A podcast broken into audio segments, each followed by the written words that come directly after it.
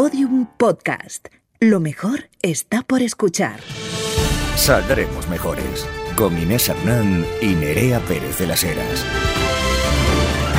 Sabemos, cada vez que lo escuchamos nos suena peor, ¿eh? La, ve- Saldremos la mejores, verdad la es verdad. que esto es así. Una semana más cotizando, compañera, ¿qué tal? Contentísima, eh, deseando remangarnos y meternos en lo que nos vamos a meter. eh, por eso me he vestido hoy un poco, no sé si te doy vibra numeraria, compañera. Absolutamente. Gracias ¿A por llevar sí? la- los brazos cubiertos, porque si no, qué alevosía. Eh, y Si yo no estarías te- lubricando como un grifo roto, a lo mejor. Correcto, y yo eh, espero que te esté dando la vibra Ica Icade. Siempre, eso siempre, Inés, con Ica esos Icade, cómules. pero barata, de, de las becadas. Bueno, ya, habréis adivinado de, de qué vamos a hablar. Igual cuando escuchéis esto, estamos en un programa de protección de testigos en Nueva Zelanda y nos hemos tenido que cambiar el nombre. El tema es tan guay que eh, se va a zampar los 50 minutos. Saldremos mejores. Bueno, querida, y estamos hoy con uno de esos temas que se circunvalan siempre en los debates públicos, eh, que no terminan de apetecer, pero que al final están pues en todas partes, ¿no? Porque mm, ¿quién no ha ido a hablar nunca del Opus Dei, ¿no? ¿Quién no ha escuchado esas captaciones del Opus? ¿Quién eh, de provincia sabe que al final hay, hay grandes poderes que, mm, bueno, pues son élites no, no casuales que provienen de ciertas universidades o de ciertos colegios? De eh, ciertas empresas, o de, de- ciertas... Exacto, que tienen un vínculo con esta eh, organización. Bueno, esta organización, según su página web, eh, Opus Dei significa obra de Dios en latín. Es una institución jerárquica de la Iglesia Católica, prelatura personal, que tiene como finalidad contribuir a la misión evangelizadora de la Iglesia. Se o sea, se, se propone difundir eh, la toma de conciencia de la llamada eh, universal santidad y del valor significador del trabajo ordinario. Fíjate, curioso con luego después la distribución que se hace del mismo. El Opus Dei fue fundado por San José María Escribá el 2 de octubre del 28, eh, del 1928, claro, y por primera vez en 40 años este texto abre las ventanas del colectivo fundado por Escribá de Balaguer y obliga en la práctica a refundarse. Esto sería como un poco la descripción. Actualmente hay 93.000 no- 93.000 miembros en el mundo, de los cuales 40.000 están en 41.000 España. están en España. Poquísimos, este dato nos ha sorprendido, poquísimos para lo que se habla del Opus Dei, lo súper presente que está, sobre todo en la... Instituciones. En las instituciones, en las uni- universidades, en empresas. ¿Por qué lo hemos traído? Pues porque mm, el año pasado el Papa Francisco lanza un motu propio en el que eh, lo que hace es eh, lo que comentabas ahora, que es... eh, eh, como mm, obligarle en la práctica a refundarse, o sea, que no puedan no- nombrar obispos, ahora me corregirá nuestra invitada si me equivoco, sin pasar por el papado. Y hemos traído eh, a la gente que mencionamos hace unos cuantos episodios y que os apetecía mucho escuchar, que son Miguel Agnes de EPSA, podcast de culto, y su invitada en su especial del Opus, que es Asunción Mayor, que estuvo 14 años vinculada a este, a este lugar. Eh, ¿Qué tal? Muchísimas gracias por estar aquí. Gracias por invitarme. ¿Qué tal, Miguel, qué Muy bien, muy ilusión. bien. bueno, no sabéis lo que nos ha preguntado la gente cuando Ya. dijimos, escuchaos el EPSA especial del Opus Dei y la gente se lo ha escuchado eh, Mm. avidísima y por eso nos ha apetecido hacer con Saldremos Mejores un crossover para que nos contéis Mm. pues todas las curiosidades que nos surgieron ahí, que fueron unas cuantas, porque tú, Asun, por ejemplo, hablas muchísimo de la, de la cotidianidad que se vive cuando eres miembro del Opus, Sí. eh, que ahora te, ahora te iremos preguntando porque es bastante llamativo. O sea, de- incluso la rutina diaria es una cosa bastante llamativa y que se sabe muy poco. No se sabe nada. No se sabe nada. sabe nada porque tampoco se cuenta. Está prohibido hablar una vez eh, estás dentro de, pues eso, de las prácticas o de las daily routine que se dicen ahora. No, no está prohibido. Pero la prohibición te la impones tú. Porque aunque no esté prohibido, ¿a quién le cuentas que rezas tres horas al día? Se te quedan mirando y te dicen, ¿de qué planeta bajas, por favor? Entonces, no es que te lo prohíban, es que inconscientemente tú te pones una serie de limitaciones porque ves que, que aquello no funciona, que tú no puedes estar mm, con un amigo tuyo y decirle, no, mira, que es que mm, me tengo que ir porque me voy a rezar el rosario. No, es, no es que te lo prohíban, porque no te lo prohíben en absoluto, es que te lo prohíbes tú, porque ves que ahí hay algo que, que no acaba de encajar. Yo diría que, que el, el Opus Dei tiene una manera de captar adeptos en la que presume pues de que consigues la santidad en, el- en una forma de vida ordinaria, eh, de que estamos en mitad del mundo moderno y, y en realidad esto no es así en absoluto. Al final, en cuanto uno entra se da cuenta ¿Cómo se accede? ¿Cómo se accede, Miguel? pues em, eh, tú cuando eres miembro del Opus Dei tienes una, una de tus obligaciones es el apostolado, que consiste pues en captar personas. Y entonces pues las bolsas donde más se capta personas es pues en, en clubes de adolescentes. eh, donde pues ahí se, se empieza a hablar de la vocación, se, se empieza a meter un poco las ideas y, y bueno, eh, hasta hace muy poco, ¿no? Eh, eh, no hacía falta ser mayor de edad para entrar. O sea, se firmaba esto, lo comentabais, una especie de cheque en blanco eh, en el que tú incluso sin la, sin, esto ha cambiado, sin la autorización de tus padres, entrabas en, en el Opus, entraba- era como firmar un contrato con una empresa que no sabes qué te va a pedir en el futuro. Y captaban a gente muy, muy joven. Eh, En 14 años y medio. Se trabajaba con menores de edad. Con menores de edad de, bueno, 14 años y medio, o sea, vamos a ver. Que habían Yo sido cuando tenía esa edad, captados... se, se captaba con esa edad. O sea que no, no sé en qué momento se Sí. dijo que ya había que ser mayor de edad para pitar. Pitar se llama firmar ese, ese documento. Y lo hacías muchas veces en secreto respecto a tus padres. Tenemos que decir que hemos recabado también el testimonio de una persona que vamos a mantener su anonimato y nos ha explicado que efectivamente el mecanismo empezaba, bueno, pues desde la construcción de colegios en provincias con bastante dinero en los años 70, eh, mm, con buenas instalaciones, con todo lo que estaba de moda, por ejemplo, pues en ese momento estaba de moda el inglés, eh, prometiendo como mucho nivel. Estos colegios, por supuesto, eran segregados, corregidme si me equivoco, eh, privados, caros, eh, que se llenaba también, por otra parte, de familias con nombres y apellidos. eh, que también son familias a las que captar. Eh, entonces, eh, de esta forma, en este proceso de académico, vas conociendo cómo funciona la obra, ¿no? Eh, se hace una tutoría semanal donde se, se, proponían tres objetivos semanales, académico, familiar y espiritual, con las confesiones en, estos centros. Em, que se capte a personas Asun con un capital no solamente social, sino económico alto, es baladí. No, no es baladí en absoluto. Pero desde el primer momento, el capital social, como tú dices, que era en verdad el estatus de la familia, lo, Eso que, es. lo que Mm. la familia era, ya determinaba hacia dónde ibas a ir. ¿En qué sentido? Pues en el sentido de que si la familia era mm, pudiente, la familia tenía dinero, la familia mm, tenía una posición social, pedirías la admisión como numerario o como numeraria. Si la familia era un poquito menos y no podía permitirse, pues por ejemplo, pagarte dos años de lo que llamaban el centro de estudios, que era un cuando la numeraria pide la admisión al cabo del año, pues se marcha a un colegio mayor específico en el que cursa estudios teológicos y eclesiásticos, aparte de su carrera normal, y son estudios que la forman específicamente para después desempeñar tareas de dirección dentro del Opus Dei. Esos colegios mayores son una absoluta anormalidad de caros y si la familia no puede pagar los dos años ahí, pues evidentemente la persona no pide la admisión como numeraria.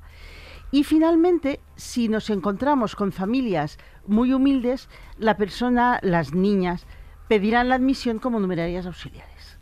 Es un poco, con perdón de la comparación, la numeraria es la clase business, las agregadas y supernumerarias pueden ser clase económica, las numerarias auxiliares son la low cost. ¿Cuáles son las funciones de estas jerarquías dentro del Opus Dei, Asun? Porque es- numeraria es la mayor, o sea, ¿cuál es, qué, qué es hace cada una de estas de dirección clases? y gobierno. Dirección y gobierno dentro del En Opus sitios donde en se cuanto a- convive, claro. en lugares donde se convive. Sí, claro, sí, sí, sí, sí, sí. Puede ser la directora de un centro, puede ser la directora de un colegio mayor, puede... Sí. Y se da la circunstancia de que además eh, prometen vivir en celibato. El numerario eh, no se casa, no tiene vocación de matrimonio, se supone. Eh, la gran diferencia, la cosa que más choca es la diferencia entre una numeraria, así a secas, y la numeraria auxiliar. Porque la numeraria auxiliar también tiene esa vocación de celibato, etcétera, solo que en su certificación a través del trabajo consiste en trabajar gratis en las residencias del Opus Dei para los numerarios numerarios. Ah, o sea, una pequeña forma de explotación eh, contemporánea. Muy pequeña, dice. Pequeña, enorme. De hecho, hay una denuncia colectiva de, Sí. de unas mujeres que eran numerarias auxiliares. De en- 43 ex numerarias 43. auxiliares que dejaron la institución y se encontraron con que la institución no había cotizado un solo céntimo por ellas, ni evidentemente les había pagado un sueldo. Con lo cual mm, salieron a la calle con una mano delante y otra mano detrás. Y hombre, si tienes 20 años, 21, pues es una cosa. Si tienes 40 y has pasado dentro de la institución 30, pues es otra. En este caso, Asun, eh, ¿cuáles eran tus funciones dentro del Opus? Yo pedí la admisión como agregada. Entonces, como agregada, yo no tenía ni función de gobierno, ni misión de dirección, ni nada de eso. Y lo único que hacía, pues hacer apostolado, que no hacía porque me costaba muchísimo. O sea, apostolado es básicamente ser comercial del. Opus. Ser comercial, Sí. sí. Pero a mí es que lo de las ventas me ha costado siempre. Yo no sirvo para vender. Mm, No, no he servido jamás para, para vender nada. Ni Pues es un Opus fatal, es O un sea, lopus nada. fatal, porque es una gran parte de lo que tienes que hacer, según entendemos. Claro, ¿no? pero, pero es muy mal, claro, muy mal. Malísima, Pero la, ¿no? la agregada, Claro. si, si no me equivoco, vive en su propia casa. Vive con su familia. O con su familia, con, sus padres, cuidar, con o- sus hermanos o, o con lo que sea. pero su sueldo va para, para la obra. Íntegro. Íntegro. Anda. Porque también la diferencia también es importante. Los numerarios, o sea, o digamos que los miembros célibes en general, su sueldo va íntegro para la obra. En cambio, los supernumerarios, como hacen familia, es un porcentaje. Eh, esto de la pasta, ¿la llegan a ver? ¿Es cierto esta mitología que hay alrededor de que la- los sueldos de lo que sea, eh, médico, bioquímico, eh, catedrática, Político, de la gente, mm. políticos, eh, de la gente del Opus van directamente para la obra sin llegar a pasar por sus cuentas bancarias? No, pasan siempre por las cuentas bancarias. Mm. Y hay ¿Pero que decir... pasa? ¿O se queda algo? No, pasar significa que pasan, que entran y salen. Eso significa. También es cierto que últimamente, y como consecuencia de muchísimo revuelo que ha habido en Opus Libros y en, en- con las denuncias de las ex 43, etcétera, ahora mismo numerarios, numerarias, agregados y agregadas disponen de su sueldo. Disponen significa que ellos se administran su sueldo y aportan a la institución lo que mm, buenamente quieren, pueden o les obligan. Pero la administración del sueldo depende de ellos, cosa que con las numerarias auxiliares no sucede a día de hoy. ¿Esto está regulado, Miguel, de alguna forma jurídica, por así decir? Porque como que alguien que tenga control sobre tu sueldo, mm, ¿no? Que te pueda coger el sueldo que, que le parezca bien, es una forma de donación y por tanto puede Mm. ser en un momento determinado un pequeño eh, fraude de ley, ¿no? Sí, to- todo esto es complicado y hay uf, muchísima casuística. Todo este tema de que una donación, por ejemplo, a la iglesia, pues te supone un 25% de, de beneficio en, el- en la declaración de la renta, por ejemplo, y tal, pues muchas veces mm, de repente pues es- es- había personas que pedían un registro de esa donación para poder dar. Y era, era- es complicado. Tanto es complicado, como- como pero las- se ha hecho como un poco de silencio en torno Sí. a, a esa donación a la iglesia.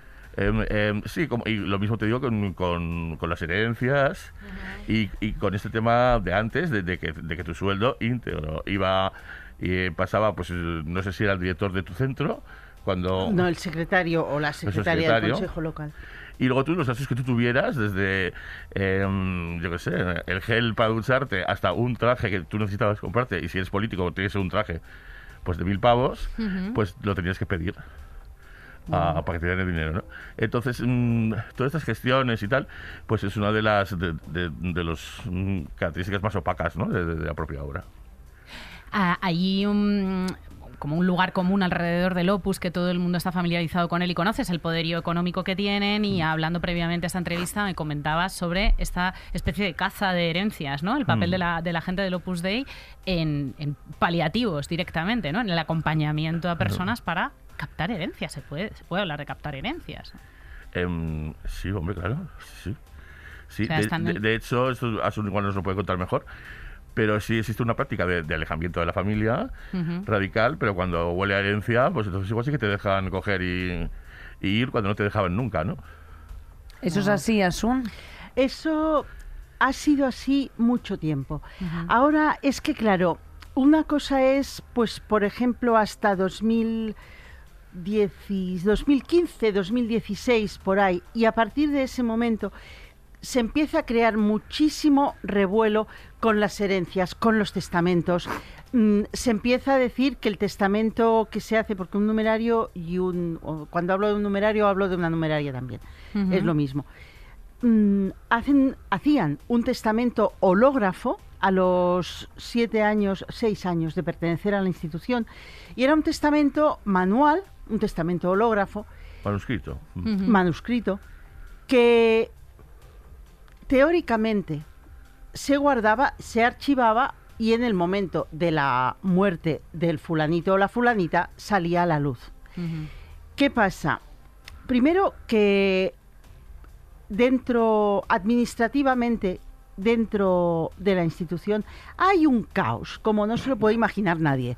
Con lo cual, vete a buscar el testamento de fulanito que lo hizo en no se sabe qué centro, con no se sabe quién, no se sabe qué año. Bueno, entonces sí que muchas veces los hermanos se encontraban con que el hermano numerario había fallecido y la institución aparecía con una hojita de papel diciendo, este es el testamento de Carlitos.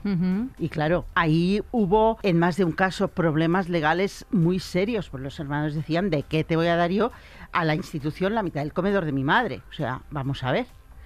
Y ahora, también para evitar todos estos follones, ya el testamento se hace delante de notario.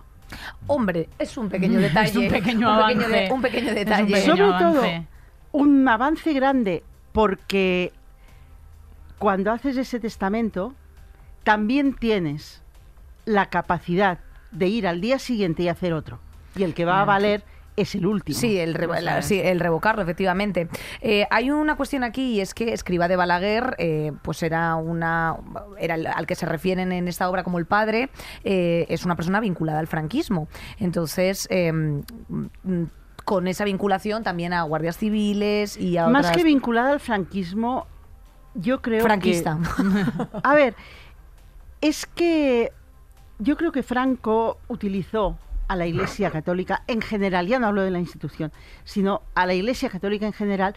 ¿Por qué? Porque era un instrumento de control muy poderoso. Con lo cual, si controlaba a la Iglesia, no tenía que controlar él.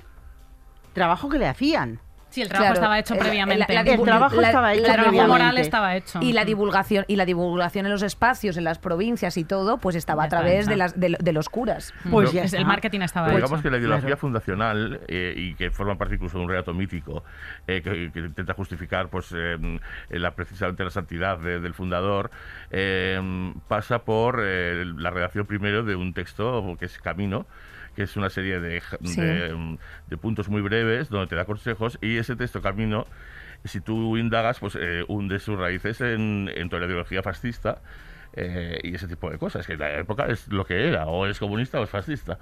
Vamos, entonces em, él hizo un núcleo duro de sacerdotes eh, con los que huyó de España y, te- y pasó por los Pirineos, entonces ahí pues hay todo tipo de, de relatos, ¿no? Perdona, Miguel, el paso de los Pirineos fue con laicos, no era el Era- único algo- luego, luego los sacerdote- ordenó después, ¿verdad? El único Vale. sacerdote era él. Era él, sí.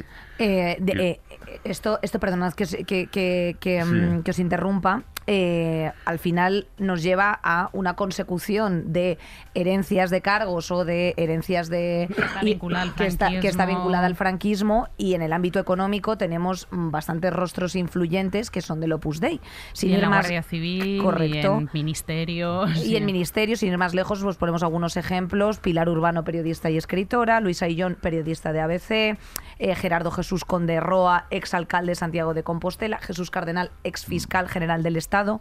Eh, Cargos con Rajoy y con Aznar. bancos y otras todo, entidades. sí. La familia Botín tiene importantes vínculos también con la, con la Orden, la Universidad de Navarra. La Universidad de Navarra es propietaria es directamente. Es, es propiedad directamente. Eh, esto nos lleva a necesariamente eh, preguntarnos qué pasa con el dinero eh, del, del Opus. O sea, quiero decirte, ¿cuál es, eh, o- mm, cuál es el poder real que tiene eh, a día de hoy el Opus Dei, eh, Miguel y, y Asun, en, en la sociedad española?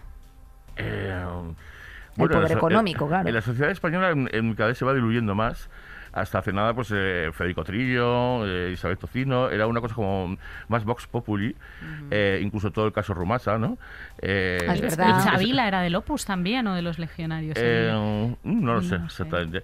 Pues lo de Rumasa fue, es un caso clarísimo la- de la familia, familia. con muchos hijos, en la Universidad de Navarra, donaciones enormes y luego pues el propio, eh, ¿cómo se llamaba? El, Eh, el, el jefazo de, de Rumasa. eh. Ruiz Mateos. Ruiz Ruiz Mateos, Mateos. José María Ruiz Claro, Mateos. y luego Ruiz Mateos pues se sintió abandonado eh, y tal, y se, y se reveló mucho. Y, mm, y bueno, digamos que siempre se ha hablado de, de- de ese momento en los 60, en que pues muchos ministros eh, franquistas pues eran de pues se habla de tecnócratas y tal, y de ahí pues han hundido un poco sus, sus raíces, y no se puede hablar mucho del tema, porque hay que tener cuidado. Hay que tener cuidado, de un, po- verdad. un poquito sí, Sí. un poquito sí. Por- Depende de por qué ambientes te muevas, por supuesto. Asun, ¿para ti ha sido fácil dejarlo? ¿Fue fácil dejarlo en su momento? Porque ya llevas bastantes años fuera de la institución. Fue fácil porque yo había empezado a ir por libre. Entonces no interesaba mucho. Alguien que iba por libre y además a mí se me notaba que iba por libre. Entonces mm, yo no tuve ningún problema en dejarlo, ninguno, absolutamente. ¿Cuál Pero fue es tu muy complicado, es, perdona. es complicado. Pero es muy complicado dejarlo en muchísimos casos. ¿No, Pero, a ver, es muy complicado porque si no tienes dónde ir, si has estado en lo que llaman trabajos internos, digamos, una persona que pide la admisión pues a, a los típicos 14 y medio, si acaba la carrera, lo que tú quieras, pero a los 22, 23 le dicen vas a ser directora de un centro y directora de un centro sigue hasta los, me invento, los 40. Si no ha trabajado nunca fuera, si no tiene a dónde ir, ¿dónde va a ir? Es que no puedes salir, pero Mm. es un tema de, de puro sentido común. Sí, ¿Dónde vas a ir? ¿A una rejilla de metro? Claro. Porque aparte fomentan el aislamiento de tu familia. En muchísimos casos eh, uno ingresa en el Opus Dei con la familia en contra. eh, y entonces, pues cuando uno ya piensa en salir, ya no tiene la familia al lado. Entonces, Te eh, destinan a un sitio aparte, o sea, aparte de tu familia. no te dejan hablar por teléfono con ellos, no te o si, hay- en fin, está todo muy, muy controlado. Entonces, pues claro, salir estás solo completamente, no puedes salir y no tienes ni... Ahora por- menos, ahora Miguel. mejor, ¿no? ahora es que todo esto, Bueno, lo ahora, que te ahora, decía antes, 2015 ahora, o sea... de ahora- 2015, 2016 hasta ahora, la cosa ha aflojado bastante, pues justo por, bueno, pues las redes sociales, por todos los comentarios que han salido, por todo. Pero en su momento, cuando hablamos de los años duros, duros, era un aislamiento total de la familia, no podías ir a verlos, mm, bueno, o sea, tremendo, tremendo. No podías ayudarles económicamente. o sea, era como ingresar casi en una orden religiosa. de- Era una cosa muy cerrada. peculiar, porque si ingresas en una orden religiosa, te vas. Pero en mi caso, yo no me había ido. Yo seguía viviendo en casa de mis padres, con mis padres. Ganaba más pasta que un torero en ese momento. Ujú. Mis padres tenían necesidades económicas y yo no podía ayudarles. Porque todo mi sueldo iba para la institución. Y yo creo, de verdad, yo me moriré con ese remordimiento de conciencia. ¿Y cómo era, cómo era tu rutina dentro de la dentro de la orden? Porque sí que tenías que trabajar, te he escuchado que tenías que trabajar mucho, o sea que no había horas en el día para todo lo que lo que lo que Pues, ver, había que hacer, ¿no? Era una Antes parte de ir a check, check, trabajar check. hacía mm, media hora de oración y iba a misa. diaria. Sí, sí. Eso es así para todos los, los Para estamentos, todos para todas la- las partes de las jerarquías. Para todos todísimos. Todo lo que es común es la misa diaria, media hora de oración por la mañana, media hora de oración por la tarde, el rezo del rosario, la lectura espiritual, eh, la visita al Santísimo, dos exámenes de conciencia, uno al mediodía y otro por la noche. ¿Qué es un examen de conciencia? Un examen de conciencia es cuando repasas lo que has hecho durante el día y en lo que te has equivocado y por lo que le pides perdón a Dios. Y basándote en ese examen de conciencia, tú cada semana vas a ir a confesarte con el sacerdote para pedirle perdón a Dios. Lo registras.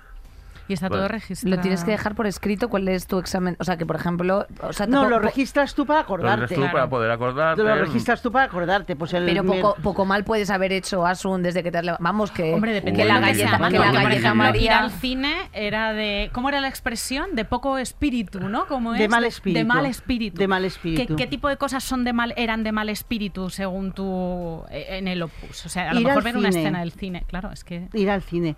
Mm, yo fui al cine por primera vez cuando, a ver, eh, el caso Von Bulow, Ujú. con Glenn Close y Jeremy Irons. Y salí, y me acordaré toda la vida, salí y dije, joder, tienes que ir a confesarte, porque yo no podía ir al cine. Y acto seguido dije, ¿a confesarme de qué? Si no he ofendido a Dios para nada. Y a partir de ahí sí que se creó un clic. Y además yo dije que había ido al cine y ya se empezó a correr la voz, oye, que es un mayor va al cine. Y a partir de ahí salir fue muy fácil, las cosas como son. Pero bueno, volviendo. De mal espíritu es no consultar los planes. O sea, hay vigilancia, claro, eso es fomentada. Mm, tú, pues teóricamente lo has entregado todo y has entregado también los planes que puedas hacer de ir con tu madre a tomarte un chocolate, por ejemplo. Por ejemplo. Pues de mal espíritu es esto, de mal espíritu es eh, no consultar los gastos. Es que... ¿Vestuario? Bueno, desde el año 94, que yo no lo pillé por dos años, ya ves, se pueden llevar- las numerarias y agregadas pueden llevar pantalones. Antes no se podía. ¡Guau! Mm. No, y existe El año una... 94. Es una norma no escrita de cómo hay que vestir chicos y chicas y así se reconocen entre ellos y Se reconocía Miguel, ahora ya no. ahora uy si tienes un poquito de ojos sí sí sí, sí. Pero a, a fecha Pero de hoy, por pasada, ejemplo, sí, antes era una pasada. pero al día de hoy, los chicos no pueden entrar en el comedor cuando sirve una numeraria auxiliar con manga corta. Mm. Tienen que llevar manga larga, sea americana o sea camisa. Pero en el comedor se entra con manga larga. O sea, Miguel, que se reconocen entre ellos eh, actualmente, ¿cómo? Si tienes el ojo fino. Eh, Actualmente es más sutil. Eh, el, facha, el Actualmente es fachaleco. difícil, eh, bueno, es difícil. Su camisa, Asun. su misa, Eh, sí, sí, sí. Sus, sus 730 hijos. Eso ya es cuando eres más mayor. Pero, mm, pero bueno, en una universidad como es importante, algo así, una universidad como la de Navarra, por ejemplo, en la que hay gente pues que está más dentro y gente que está, que está fuera, que siempre te va por el prestigio de la universidad y que son susceptibles de ser captados, claro. Entonces, pues eh, ahí, eh, digamos que la vestimenta no es baladí en absoluto. Y, y bueno, eh, Asun comentaba que también está relacionada con la pureza, mucho la, la vestimenta. Pureza me, me lleva a, a preguntar eh, cómo, cómo es el tratamiento de, de la sexualidad dentro de, dentro de la organización. Asun. No hay. No hay sexualidad. No hay. No hay sexualidad y no hay afectividad. No hay afectividad. No. O sea, si tú tienes un sentimiento, eh, también se va a lo de el De examen de conciencia. Claro, totalmente, O totalmente. sea, si tú de pronto tienes un sentimiento por eh, alguien que tú hayas visto pasar por la calle, porque No, pues eso tienes que confesarte de ello Ah. y tienes que decir, pues si has guardado la vista, si has consentido, si has sentido, si has sentido algo.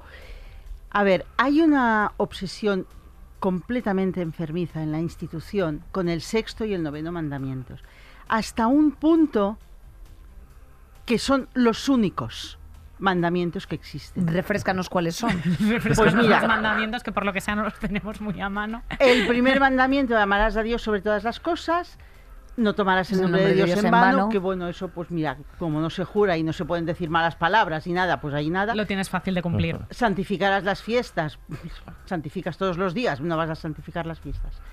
Honrarás a tu padre y a tu madre, mentira, Mentira. mentira porque no los ves. Y ahora sí. Ahora puedes tener relación con ellos, ahora puedes ir a cuidarles, ahora puedes ir a visitarles, antes no.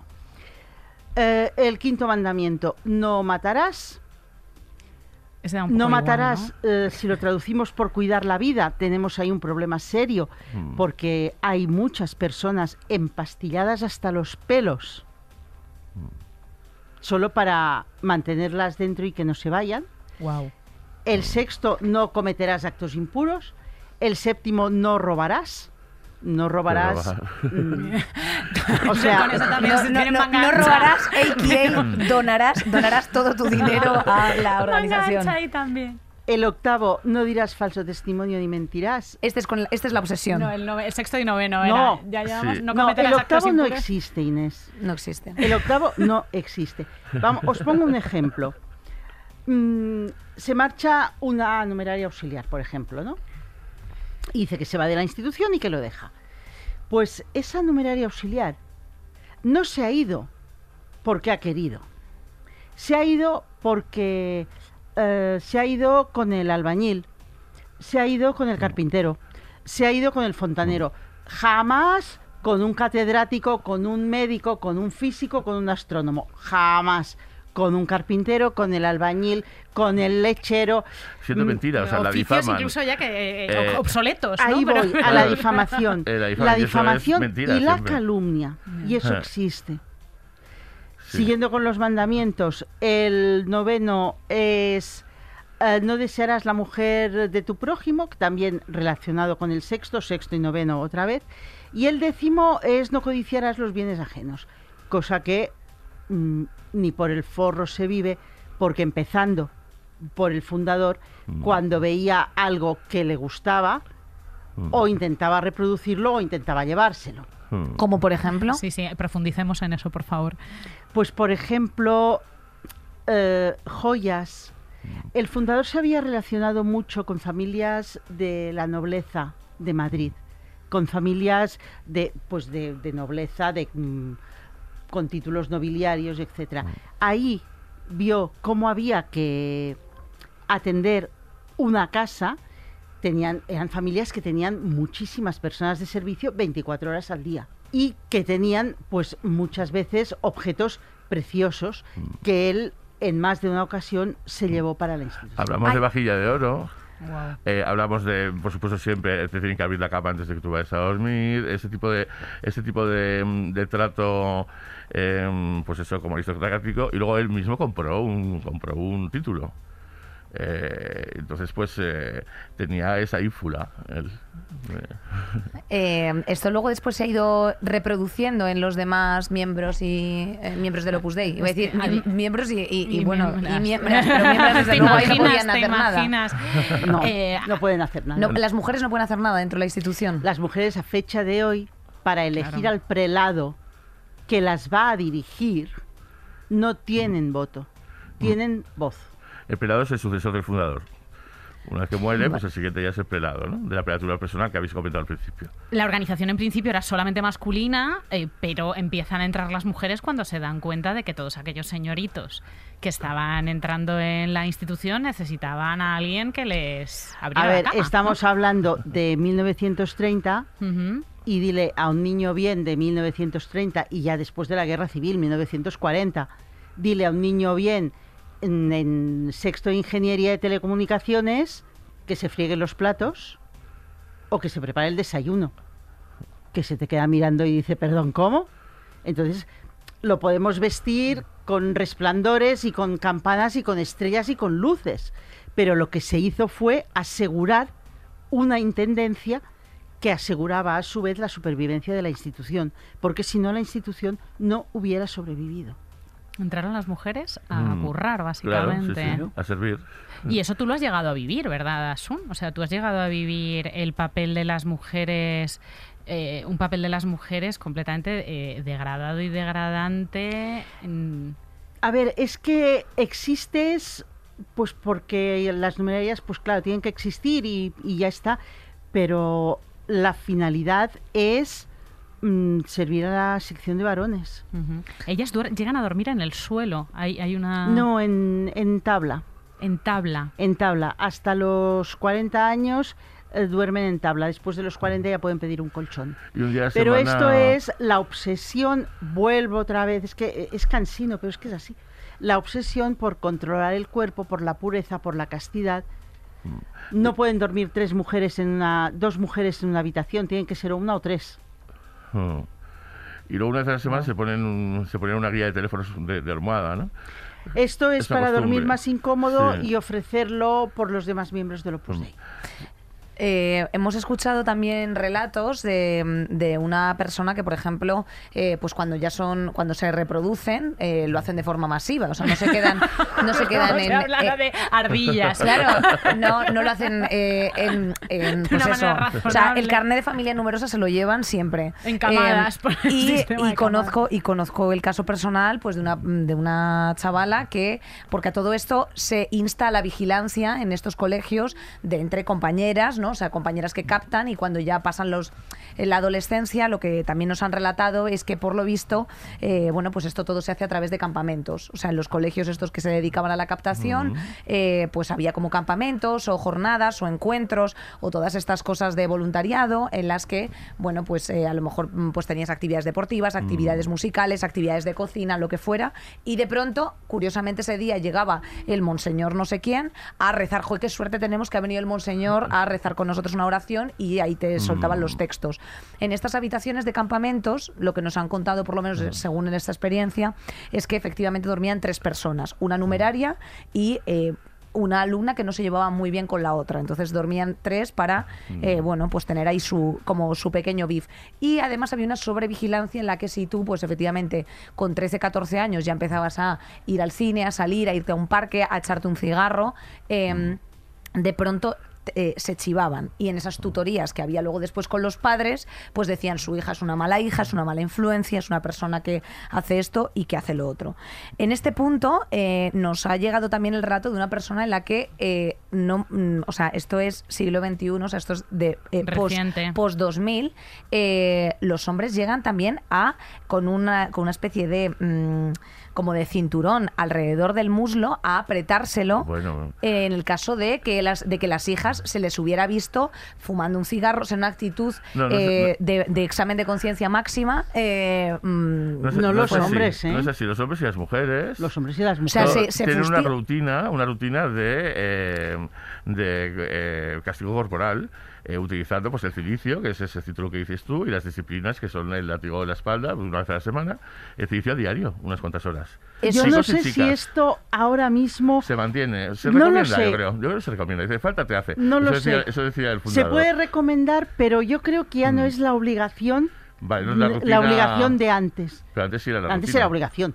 Era obligación eh, hasta hace no mucho, o sea, hasta el 2015. Sí, sí. Estamos hablando que era obligatorio el uso de cilicio, eh, o sea, eh, eh, autolesiones Sí. como rutina. O sea, tu, Sí. tu skincare y después un poquito de, Sí. un poquito de látigo. que vamos a ubicarnos. Es que claro, no estamos hablando, no estamos hablando de una orden es religiosa aislada del mundo. Estamos hablando Mm. de gente que Que algunos está tienen en la cargos calle públicos. Alberto Aguilera, y en que algunos Icaí tienen y Claro. cargos públicos y Exacto. otros están en las Claro. fuerzas y cuerpos de seguridad del Estado. Y tú dices, ay, Federico Tillo llevaba el, el silicio. Y la respuesta No, es, los "O- supernumerarios ojalá. no lo llevan. los supernumerarios y supernumerarias no lo utilizan, es solo para numerarios y agregados. Es para y hacer los numerarias y agregadas.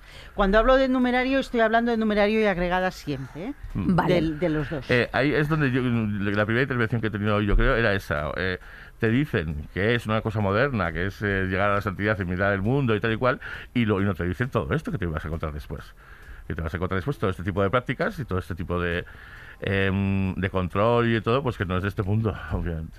eh, que, que ocurre con, o sea, al final el tema que, que has comentado un poco para no dejar mm, abierto el campo de las élites empresariales o de las instituciones eh, públicas o las élites políticas, eh, ocurre algo similar a lo que has narrado tú antes, Asun, de ¿qué hago ahora? O sea, si dejo ahora mismo este, este lugar donde he estado yo haciendo de directora como numeraria durante 20 años, ¿podría ocurrir o sería extrapolable a, a estas élites políticas No, o élites, no, élites empresariales? Es decir, absoluto. si ellos abandonan, eh, pierden el poder de No. pagar a X personas, no, ¿no? En absoluto.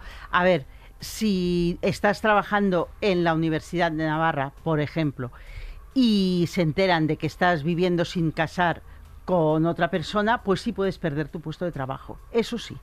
Pero un juez, me lo estoy inventando, que decida que deja la institución mañana, va a seguir siendo juez y que le tosan. Eso, eso no tiene nada que ver. Hombre, pero aún así, quiero decir, es, eh, es fuerte que haya una extorsión, ¿no? Porque estamos hablando de extorsión, ¿no? Es así como se ha fundamentado. Bueno, mm, lo que te dicen es que la Universidad de Navarra se rige por un ideario cristiano en el cual vivir con una persona sin estar casados no entra. Lo, que- lo que sí hay es mm, una práctica de acoso a la persona que decide dejar la institución.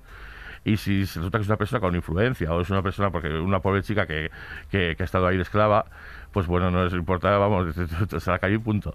Pues si es alguien con más influencia, pues em, eh, sí que pues se dan casos de persecuciones, de, difamaciones Eh, bueno, ¿quién fue? Fue mm, esta chica que escribió el- de los primeros libros que hablaba sobre el tema.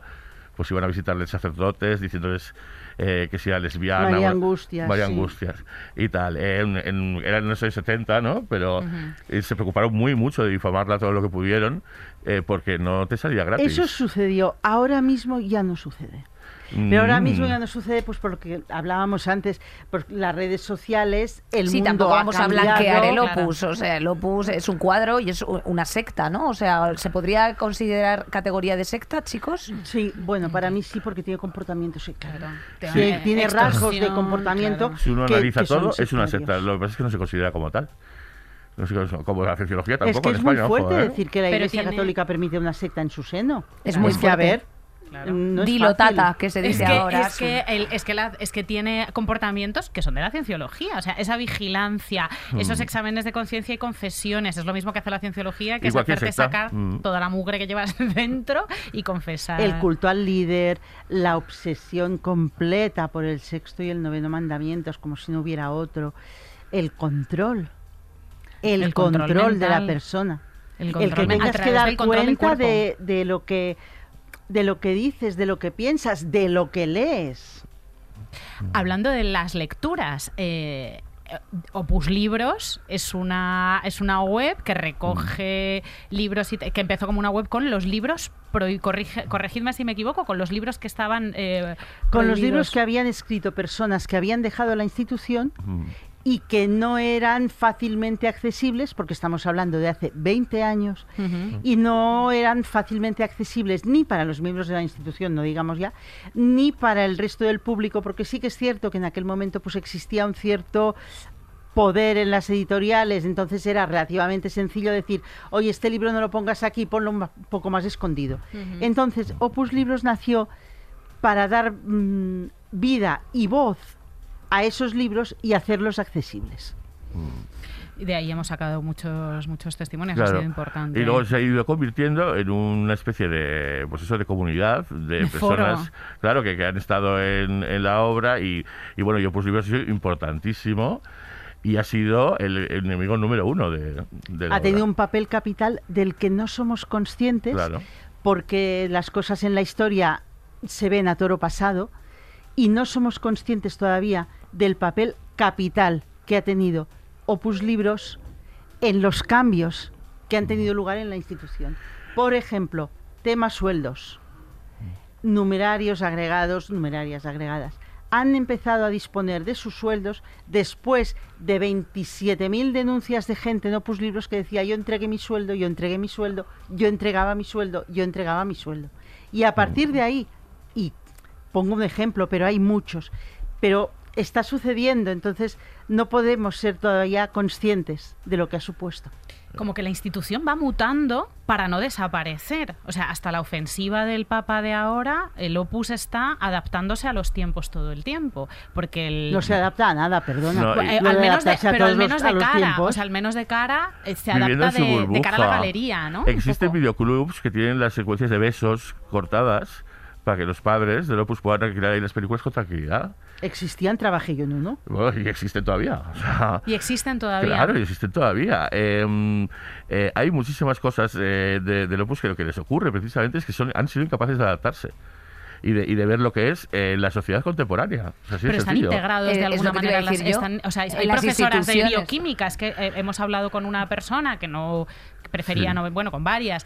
Eh, no, bueno, sí, yo tengo amigas del Opus Dei, tienen sus...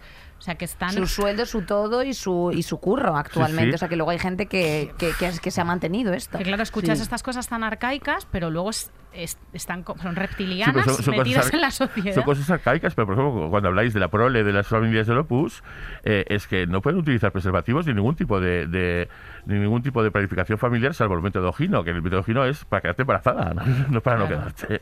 Entonces, Misógino es neolítico. Eh, bueno, pues es lo que utilizan. eh. Claro. Entonces, eh, y cuando, cuando todo el problema del SIDA, cuando tal, todo esto venía de Juan Pablo II, que es muy importante y no se habla lo suficiente del papel de Juan Pablo II en esta historia. Pero eso ya es meternos en, cosas más profundas. Pero eh, tienen tantos hijos porque no pueden, no pueden no tenerlos. Y ya por último, me gustaría eh, preguntaros por qué siempre, o sea, nosotros cuando hemos ido comentando que íbamos a hacer un programa del Opus, eh, aparte de que, los tes- eh, de que tenemos testimonios de personas que han dicho que quieren guardar su anonimato, eh, por lo tanto os agradecemos mucho que estéis eh, aquí em, Bueno, eh, hablando Miguel libremente. No está, Miguel no está con mascarilla porque quiere guardar el anonimato, es que está muy constipado y es muy respetuoso. Exacto, es sencillamente, es, es sencillamente el tercer mandamiento. Entonces, eh, queríamos, eh, queríamos preguntaros por qué a día de hoy, a 2023, cuando hemos comentado a compañeras y tal, oye, vamos a hablar del Opus, Mm. eh, aquí mismo en el edificio de la cadena SER decían, uff, ay, ay, Dios, Cuidado. cuidado. Pues Pero no, no, hace un minuto, ¿eh? La SER más que nadie sabe pues, posibles consecuencias que han ocurrido históricamente. Eh, es, una, es una institución discreta, que dicen ellos, eh, por, por ciertos motivos. Y una persona que haya estado involucrado con ellos, al final acaba teniendo toda una red de relaciones en las que no se, no se, no se ve bien que tú te vayas de la boca. Ah. Tenemos que tener eh, nosotras miedo, Asun. Nos vamos a quedar sin No. curro. Vosotras no, no. porque vosotras no convivís con ello. Claro. No, no tenéis que tener miedo porque ahora mismo mm, la vida ha puesto a la institución en franca retirada. En su sitio. Qué bueno. ¿Cómo, cómo lo, ve- lo ves así? ¿Ves así el futuro? ¿Qué, qué te Sí. supone a ti eh, personalmente, Asun? Verla, ¿crees que está en retirada, en decadencia? ¿Qué te supone a ti ya personalmente? O sea, A mí es que a mí me da igual, me daría pena. Me daría pena porque eso es yo que lo tienes pienso superadísimo.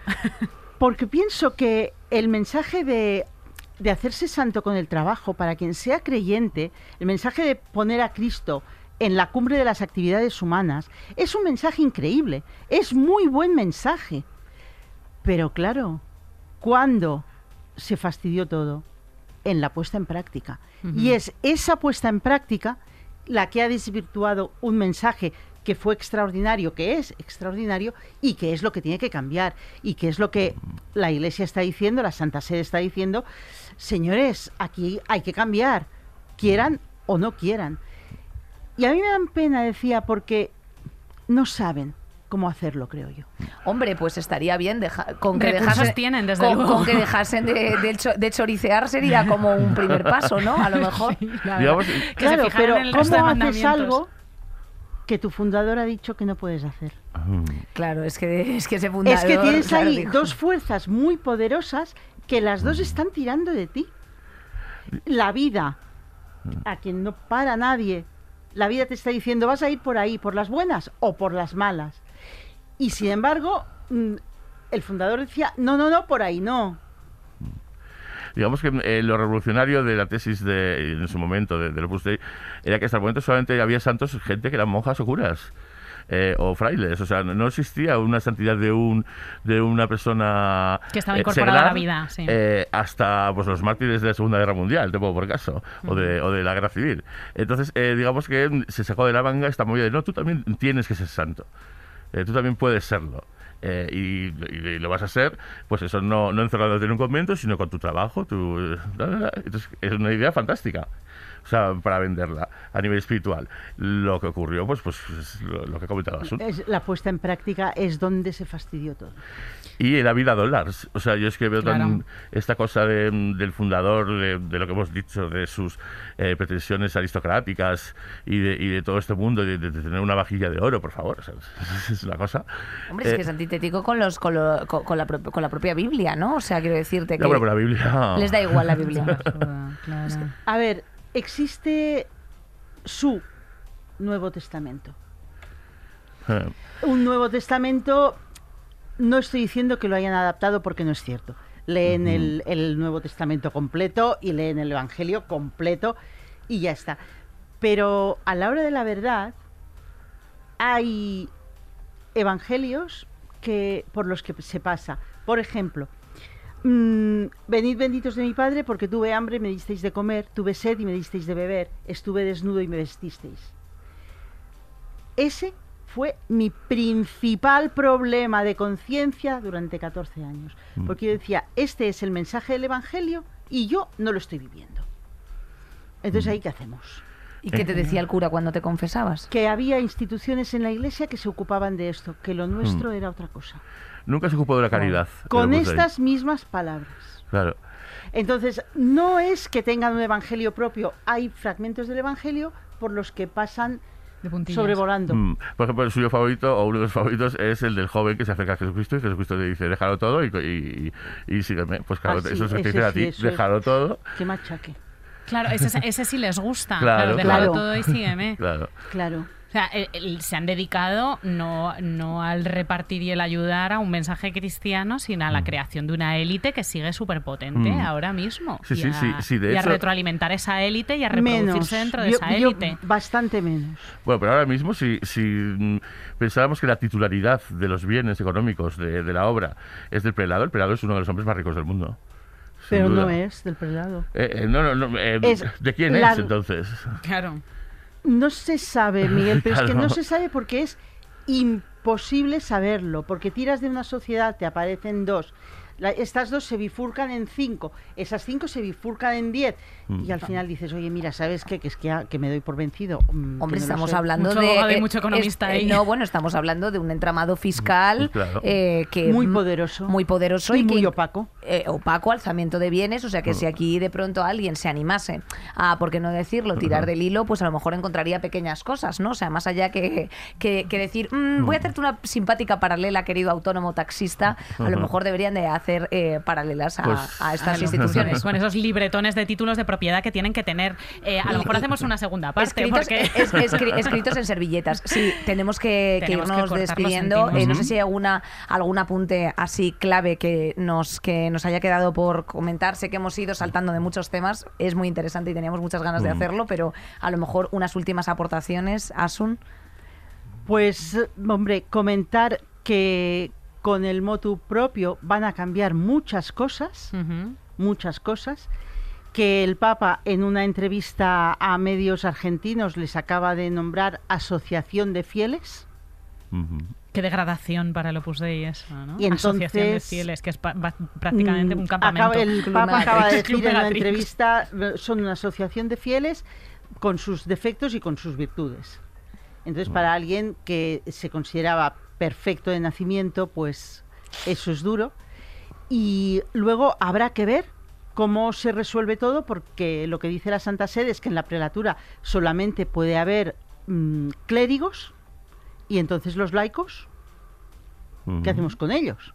Pues Sí. Miguel, sabemos que vas a hacer un EPSA, otro EPSA. ¿no? Eh, sí, sí. em, eh, yo nos hemos reencontrado eh, gracias a vuestra petición y teníamos pendiente hacer una segunda parte en la que queremos profundizar en una serie de temas que prometemos a la audiencia que llegará en breve. Y, y nada, y, y comentar que, bueno, em, cuando uno se, se encuentra con estas cosas, tiene que suspender la razón y tiene que entrar en, un- en un- en una especie de dinámica em, que o puede ser absurda, no te lo puedes creer, es magia, eh, pero cómo pueden...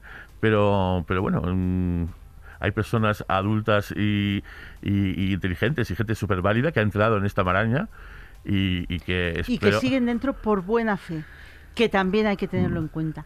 Hay mucha gente dentro, guiada por la buena fe y por la buena voluntad de cumplir lo que ellos creen que es voluntad de Dios para ellos. Claro, y, hay que respetar a esas personas por también. Sí, sí, no, claro. es gente que ha entregado su vida a la, a la- al advenimiento de un ovni que nos va a salvar y nos va a llevar a otro planeta Literal. y a pesar de que mm, de que se suicide toda toda, toda la organización pues si hay un superviviente seguirá esperando secretamente ese ovni porque tú has entregado toda tu vida a algo y, y es tremendo Sí, sí, sí, nosotros funciona. estamos preservando. que creer que funciona. Nosotros preservamos, nosotros desde aquí preservamos la fe a muerte, cada uno que crea en lo Mm. que en lo que tenga bien, eh, y la crítica, de- evidentemente, es al aprovechamiento precisamente de la buena fe. Y cómo, y a cómo corroe lugares muy importantes de nuestra, de Sociedad, nuestra sociedad. eh, exactamente. Sí, Pues, sí. queridos, ha sido una gozada. la Eh, verdad. muchísimas gracias por vuestro gracias. tiempo Gracias siempre. Eh, qué alegría teneros y también a todo nuestro equipo que está ahí Que está detrás haciendo esto posible. Eh, Marisa, Julia, Gema, Bea, Polo, también Terci y, eh, y nuestra queridísima Sara Luque también eh, a, a los teclados. A vosotras, pues nada, esperamos que hayáis disfrutado tanto como nosotras de tremendo viaje que nos acabamos de pegar, mejorcitas queridas del alma. Volveremos la semana que viene, solo Dios sabe. Un saludo, queridas. Hasta luego. chao Saldremos mejores. Con Inés Hernán y Nerea Pérez de las Heras. Todos los episodios y contenidos adicionales en podiumpodcast.com y en nuestra aplicación disponible para dispositivos iOS y Android.